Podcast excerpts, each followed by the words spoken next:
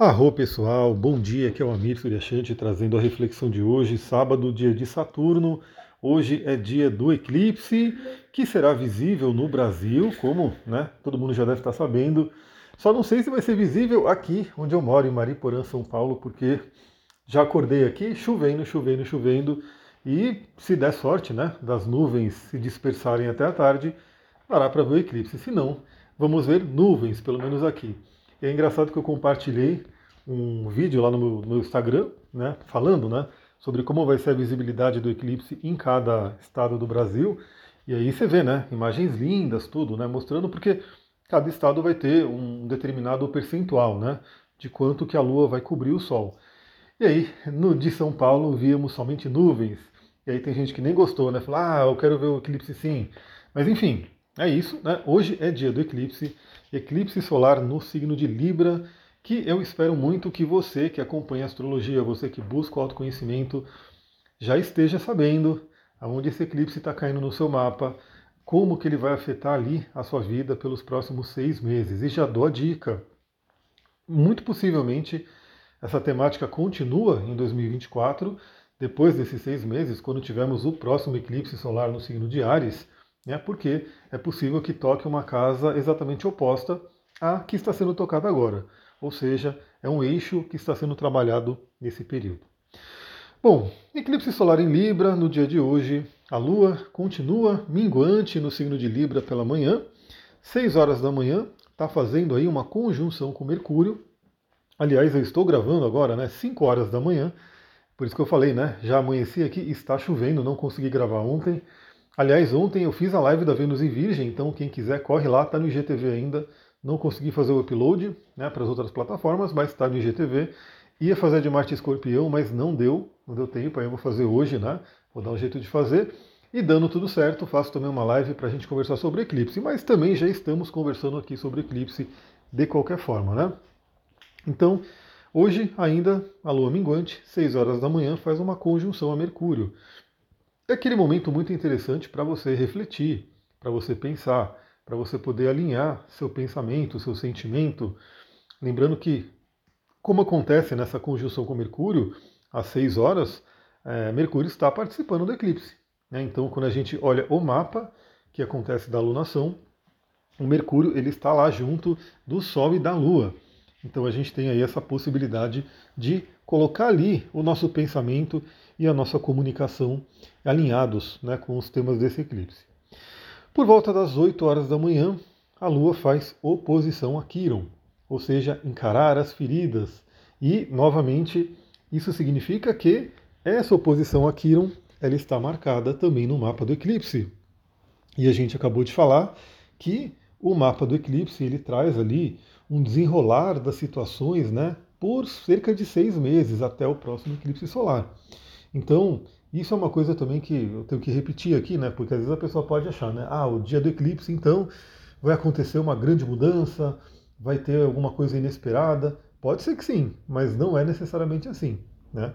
É, ali, quando tem o eclipse, planta-se algumas sementes, né? Ativa uma parte do mapa.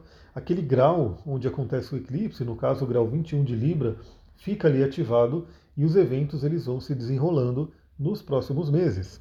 Né? Então, interessante, é interessante notar isso porque a gente vê que a oposição a Kiron, e a gente vai ver também que essa oposição a Kiron ficará forte também por conta do Mercúrio, a gente tem aí a oportunidade de olhar feridas. Olhar feridas. E, pessoal, é muito importante porque quem está ferido geralmente fere. Né? E aí, quando você fere alguém, aquela pessoa também vai ter uma ferida e ela tende a ter uma reatividade e ferir de volta. Então, quando a gente se propõe aí a olhar as nossas feridas, a gente está trazendo aí melhores relacionamentos. Né? A gente está trazendo aí mais paz também na nossa vida, no mundo como um todo, porque realmente as feridas, quando são tocadas, elas doem, né? principalmente se são tocadas de forma brusca. Né? Então, eu sempre faço os paralelos com a parte física, que todo mundo vivencia e conhece, e não tem nem dúvida, né? Porque é assim que ela sente pronto, com a parte sutil dos corpos sutis, mental, emocional e assim por diante. Então, uma coisa é você estar com uma ferida aquela ferida ali que está doendo e alguém chega ali e meter o dedo, né? Dar um cutucão ali, pisar, né? Você está com o pé com um calo ali, ferido encravado, alguém vai lá e pisa com tudo. É uma dor que você tende a ter uma reatividade, né? Então assim, imagina que você está com o pé, ó, uma unha encravada, né? Essa coisa horrível. E aí está doendo ali, está dolorido. Alguém vai lá e pisa no seu pé.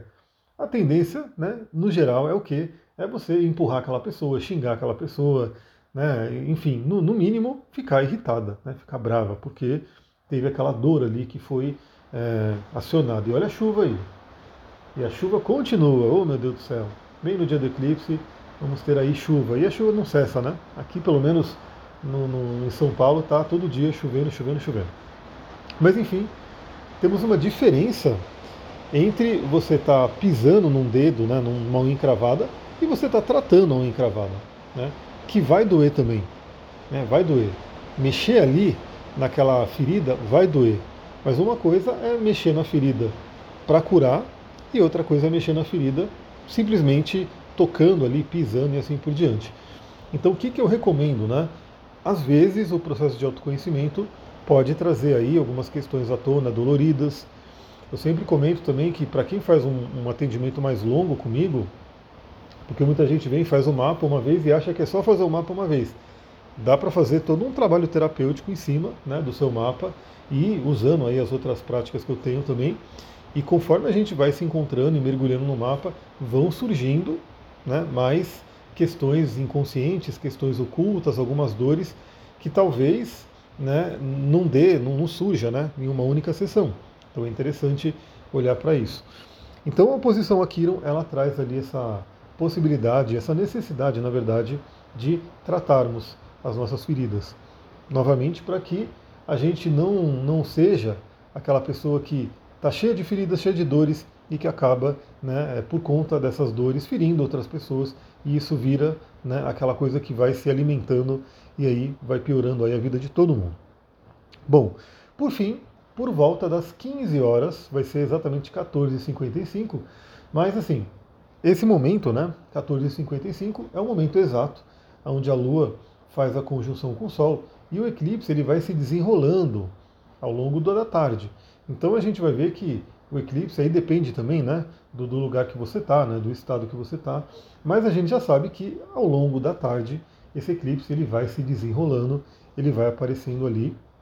Como eu falei, cada estado vai ter um percentual ali do quanto que a Lua vai cobrir o Sol e mesmo no local né, onde vai ser mais forte a cobertura da Lua, não vai ser total, porque vai ser um eclipse anular, né? então vai ser aquele eclipse onde a Lua chega ali, cobre o Sol, mas fica aquele anelzinho de fogo né, em volta, que é lindíssimo, né? A gente vê, é uma, um fenômeno muito lindo, que novamente aqui né, não vai ser todo o estado brasileiro que vai ver esse fenômeno, né? Tem alguns, algumas cidades ali, estados que vão ver isso mais fortemente, mas no geral, né, cada estado vai ver um pouquinho do eclipse acontecendo.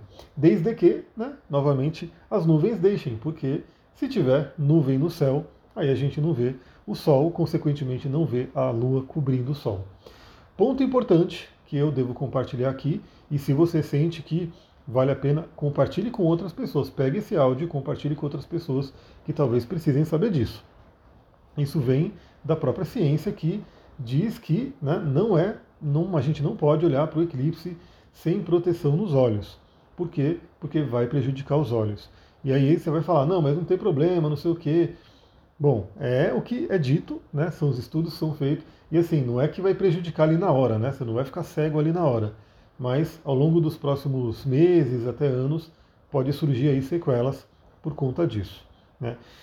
E eu até acredito que, é, em parte, é por conta disso que os antigos eles temiam tanto os eclipses, eles colocavam os eclipses tanto nessa coisa de mal agouro, né? Então até hoje tem tradições que dizem que você não pode olhar para o eclipse, o eclipse não pode olhar para você. É, no dia do eclipse, que você fique dentro de casa com as janelas fechadas e não não não tenha contato nenhum né, com o eclipse. Então assim, vai que né, parte desse medo né, que tinha-se dos eclipses, além de né, ter essa questão ali do, de ser um fenômeno realmente doido, né? Se você for pensar que está de dia e aí de repente chega ali um, um, uma cobertura no Sol, e aí se cobre o Sol. E não era todo mundo, né? Imagina, antigamente somente os astrólogos, né, que astronomia e astrologia estava tudo junto ali, tinham esse conhecimento dos alinhamentos planetários. A população no geral não, né? Então a população no geral morria de medo porque fala, meu Deus, o céu, né, o sol está ficando coberto, está ficando escuro, esfriava, os animais sentem muito também, né, as emoções humanas vão sentindo, então tinha tudo isso, mas talvez essa temática de de repente pessoas né, que olharam para o eclipse tiveram ali algumas sequelas. Então se proteja, né, se você for realmente querer apreciar o eclipse, a, a melhor proteção, né, que eu já me informei, é o vidrinho de soldador, aquela tem que ir numa casa de material de construção e comprar o vidrinho de soldador 14. O fato é que hoje já é sábado, né? Então talvez eu mesmo não vou conseguir comprar, mas também, como eu falei, não sei nem se vai dar para ver aqui. E eu, se for ver o eclipse, se tiver aparente, eu não vou ficar encarando o eclipse, eu vou dar só alguns relances, vou estar sentindo ele aqui, né? Mas não vou ficar ali olhando, olhando. Até porque, como a gente viu, aqui em São Paulo não vai cobrir tanto. Né? Vai ser basicamente um pedacinho ali do Sol que vai ser coberto pelo eclipse.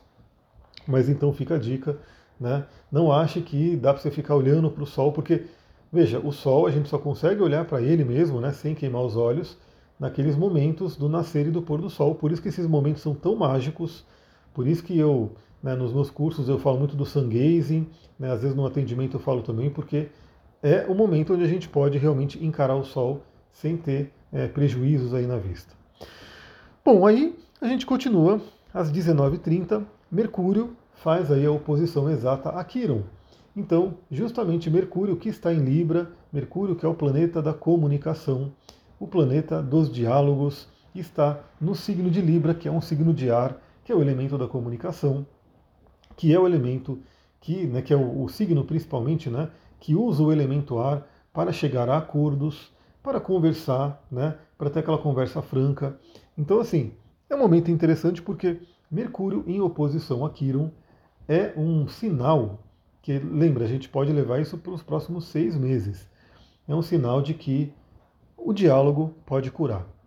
Né? O diálogo pode trazer essa, essa cura. Então, novamente, né, a gente tem essa, esse paralelo no físico. Se você tem ali uma ferida, você cortou o seu braço, você vai ter que ir lá fazer alguns procedimentos, você vai ter que lavar a ferida, você vai ter que né, é, colocar um antisséptico ali, você vai ter que ajudar na cicatrização e assim por diante.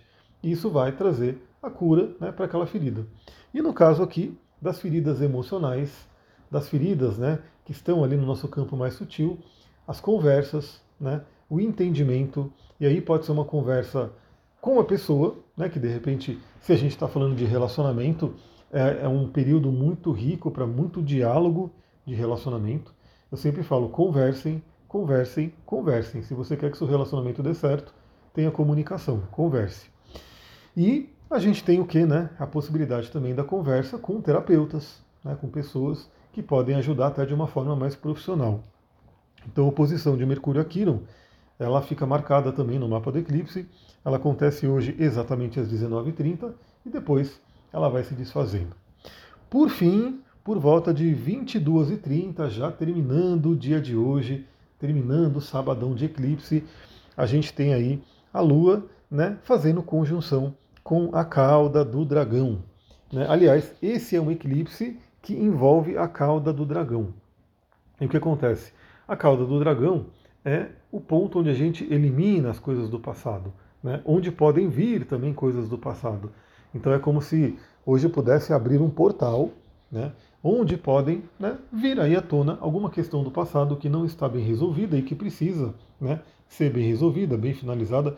Eu sempre falo sobre isso também nos atendimentos. Às vezes a pessoa ela quer um relacionamento, ela está atrás de um relacionamento, mas ela não consegue.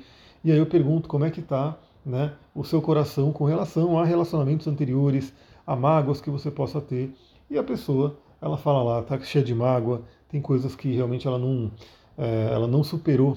Né? Então, aquilo que a gente não, não supera, aquilo que a gente não finaliza, acaba ficando no nosso inconsciente e acaba atrapalhando né, o desenvolvimento aí da, da nossa vida. Então, a conjunção com a cauda do dragão ajuda a gente a eliminar aquilo que tem que ser eliminado. Nossa pessoal já está dando quase 15 minutos, é quase uma live né, nesse, nesse podcast. A gente já sabe aí que de hoje para amanhã a Lua já se encaminha para Escorpião, então na madrugada, né, a gente vai falar isso no astral do dia de amanhã, mas na madrugada a Lua faz quadratura com Plutão e aí em seguida já entra em Escorpião. Então as emoções podem ficar bem intensas amanhã, mas amanhã a gente fala sobre isso. Lembre-se de, se você acha que esse, esse áudio pode ajudar alguém, compartilha, né? manda lá para grupos que você sabe que gostam desse tema, manda ali para uma pessoa, duas pessoas que você sabe que gosta desse tema, manda para as pessoas que né, é, precisam saber que não é bom você ficar olhando para o eclipse ali sem proteção. Então é interessante, né? ajuda esse podcast a chegar a mais pessoas.